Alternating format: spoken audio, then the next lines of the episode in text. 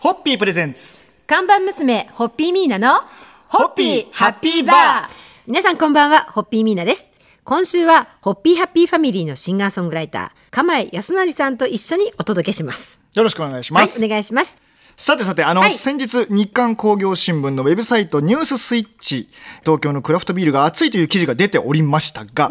東京の業者がそれぞれ趣向を凝らした地ビール、クラフトビールを発売していると内容で、えーその中でもちろんホッピー社のことも掲載されております。ありがとうございますということではいはいはい。えー、1994年の酒税法改正で、ビールの最低製造量が緩和されたんですね。はいはい。えーその時に弊社の会長当時、え2代目社長だった父が小一会長がですね手を挙げて全国の5番目に地ビールのその醸造免許を取得して、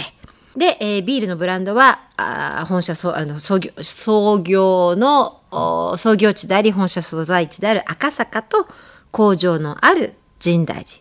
えー調布をメインに、からまあ日本橋といった東京にちなんだ地名をつけて全部で7種類7種類現在発売させていただいております。はいはい。7はなんかいろいろご縁がありますね。 7あーね今年ホッピーはい70周年ですしね、ところがですねうちの会長は5番目に取ったことを今でも悔しがってるんですなぜならば、はいホッピーはビールと全く作り方が一緒でうちの設備は全くビールを作る設備だったうちが一番に取らなくてどうするんだとはい。いうのですごくこう悔しがってましたけど、まあ、5番目ということにも意味があるんでしょうね。意味があるんでしょうね。はいなんか何かしら意味がありますからはね。い、にな 全てります。そして、はいはいえー父から今度実は免許を取ってこの会社ではビールを作るようになったんだよってある日言われて、その当時私は国代理店で、えーアルバイトをさせていただいてたんですが、それを聞いてふとあら面白そう実家あらあらの仕事面白そうって言って、は継ぎましょうって継ぎたいですって話になっていくということなのでこのはい94年のあの規制緩和で、えー父があー地ビールの免許を取ってくれなければホッピーミーナは誕生しなかったとお多分。多分というかか、まあ、確実にそうですよね。まあならなかったでしそょうですね。よはい。えーなのでこのラジオの番組も生まれなかったし、えー、釜井さんともお会いしなかったしまあ私今そうしたらどんな人生を送ってたんでしょうねって思います。なるほど、なるほど。はいそんなわけでいいはいですか、ということで、はい、これからもですね東京に根ざしたホッピーのクラフトビールを美味しいビールを作り続けてまいります。東京土産にいかがでしょうかホッピーホッピープレゼンツ看板娘、ホッピーミーナの、ホッピーハッピーバー皆さんこんばんは、ホッピーミーナです。えー今夜も、ホッピーハッピーファミリーのシンガーソングライター、釜井康則さんと一緒にお届けします。よろしくお願いしますよろしくお願いします。さてあの、はい今回はブログのちょっとお話からいろいろ広げていこうということおーで広げていくんですね、ブログ。そうですそうです皆さん、はいブログ歴は長い長いんですよ、私ねね。はいえー、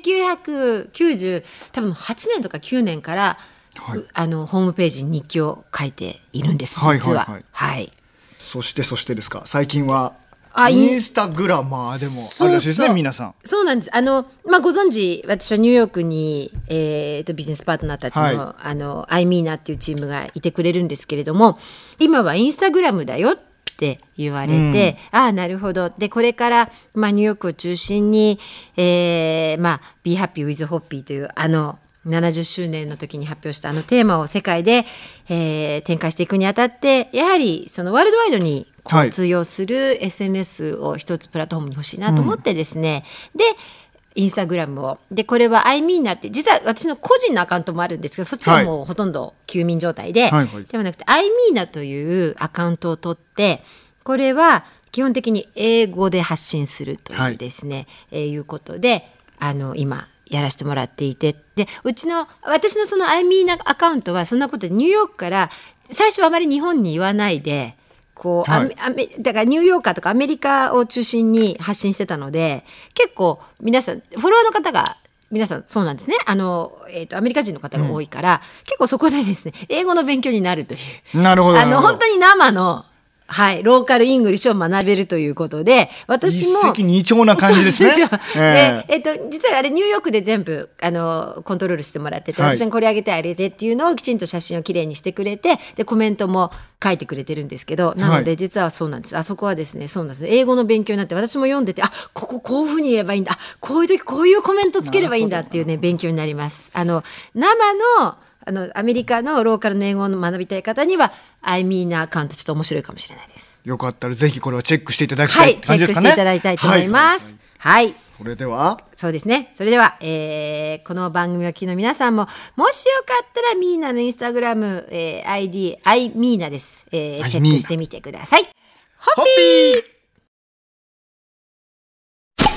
ホッピープレゼンツ看板娘、ホッピーミーナの、ホッピーハッピーバー。皆さんこんばんは、ホッピーミーナです。えー今夜も、ホッピーハッピーファミリーのシンガーソングライター、釜井康則さんと一緒にお届けします。よろしくお願いします。はい、お願いします。さて今日写真についてあー SNS の中でもはい写真に特化したはい SNS ということでインスタグラムが今流行っておりますけども、はいそこでやっぱおしゃれな写真をミーナさんがアップしているというはいことありで、がとうござそいんなます写真についてのお話をしたいなと思うんですけど、はい写真を好きになったというかいつ頃ですかスマートフォンを持つように、まあ私はずっと iPhone なんですけど、持つようになって、Facebook とかをやるようになってからかな。あ、でも、割と昔から好きかな。なんか身近になったのは携帯とかにカメラがやっぱりつきつい始てめてかかららだと思いますすね。ごく写真が身近になったなと思うんですけなど、ったと思いますね。ちょっとこの間もお話ししたら一眼レフもそうそう。興味持ってるとおっしゃってましたよねそう実はですね、キャノンの、あのーそうなんです。初心者用の一眼レフ持っていて、はいうんと、私が慶応にいた頃だから、2015年頃ははい撮りまくってたんですよ。ちなみに、はい撮ってもらうのもお好きですか、あ、まあ、好きというか、おかげさまで多いですよね。まあ多いですよ取ね。材とかで。そりゃそうですよね、確かにね。だからプロの方に取っていただくことがありがたいことに本当に多いので、あとまあこういうお仕事をさせていただいてイベントも多くてその度ごとにプロのカメラマンの方にも入っていただくから,、でそういう意味では撮るという撮影ということが身近にあるそうですね気はしますね。でもそういう意味ではか鎌さんもそうじゃないですか。僕ね撮られるの実は苦手でして、ですよね。ここ数年ですよなんかあのちゃんと納得してというかそうですかあの気を使ってといえうっか、と、うちの社内とか、はいニューヨークの私のビジネスパートナーたちが釜井さんの写真見てなんでこいつも変な顔するんだろう って話題普通の顔してればいいのにって言って絶対変顔するじゃないですか釜井さん写真撮る時あのーまあアーティスト写真とか潜在写真撮るときにキメキメの顔で撮るじゃないですか、はいはいあとライブの写真はまあその、まあ自然ですよね自然じゃないですか、なんか改めて撮るとなるとこっぱずかしくてですねどうも顔を崩してしまう癖があるんあの今日からごどうもくね普通にしていただけると、まあ、なるべく心がけるようにいたし ます。はい。ではでは ということで、はい。えー、では、あの、これから、亀井さんがいろんなところで発表される写真が、ぜひ普通の写真であることを言っておいて。ははいい。はい。ホッピーホッピーホッピープレゼンツ看板娘、ホッピーミーナの、ホッピーハッピーバー皆さんこんばんは、ホッピーミーナです。えー今夜も、ホッピーハッピーファミリーのシンガーソングライター、釜井康則さんと一緒にお届けしています。よろしくお願いしお願まいす。します。昨日は、はいあのインスタグラマーでもあるミーナさんの写真にまつわるお話をしてきましたが今日は思い出の一枚一枚ををお互いちょっと話せたらいいかなと思うんですけど一枚亀井さんは思い出の一枚僕はちょっとそれこそ SNS です Facebook にも過去にアップしたんですけど、ブルートレインの中で車掌さんと小学校4年生の時に撮った写真ががありましてやっぱり鉄道好きだったので、はいはいそういう母と一緒に行ったあの母の実家の鹿児島に行く時に撮った写真とかは鉄道と一緒のものっていうのはやっぱりちょっと思い入れが強いですねそうですねはあーブルートレインのいね今はないものなので、あーきっと可愛い一枚なんでしょうねこの後じゃあアップしますあ またあーぜひぜひお願いいたしますニーナさんは思い出の一枚思い出の一枚思い出の一枚ってうーん難しいですね思い出の一枚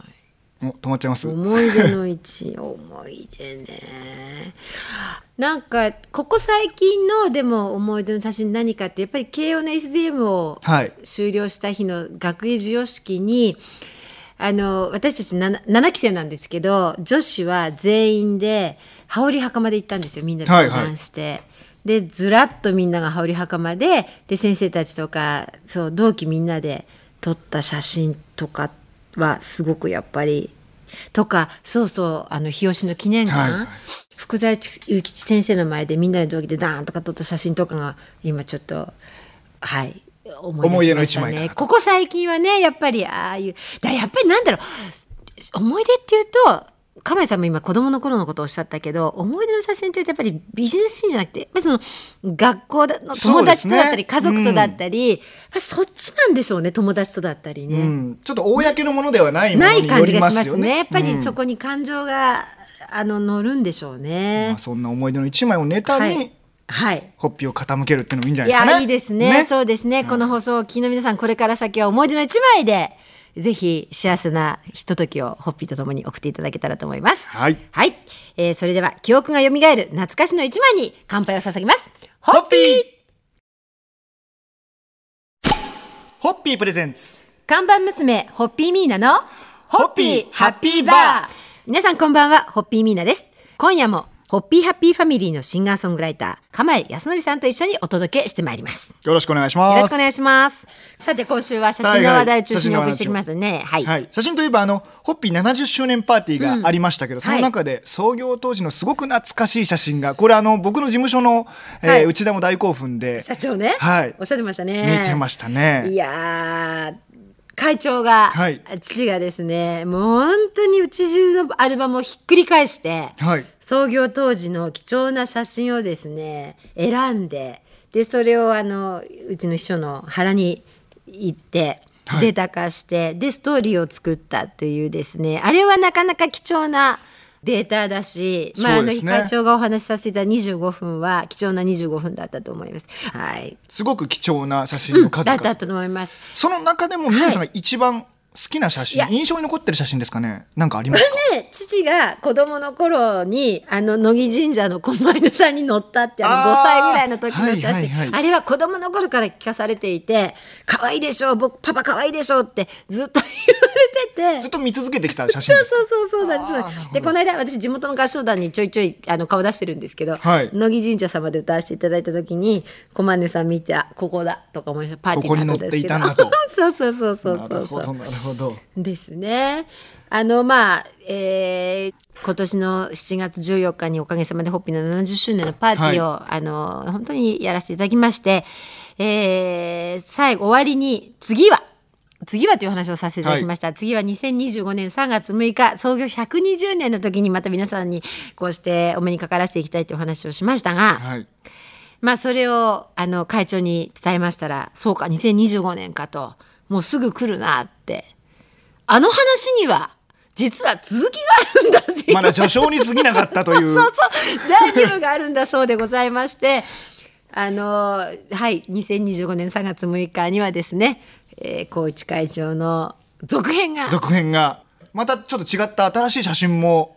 ね、蔵出しされるという かはい、間違いないと思います。パーティー二部構成にしなきゃいけないかなと思ってますけど。楽しみにしております。 はい、それでは70年前の本当にホッピーの歴史を作ってくれた一枚に感謝を込めて乾杯をさせます。ホッピーホッピー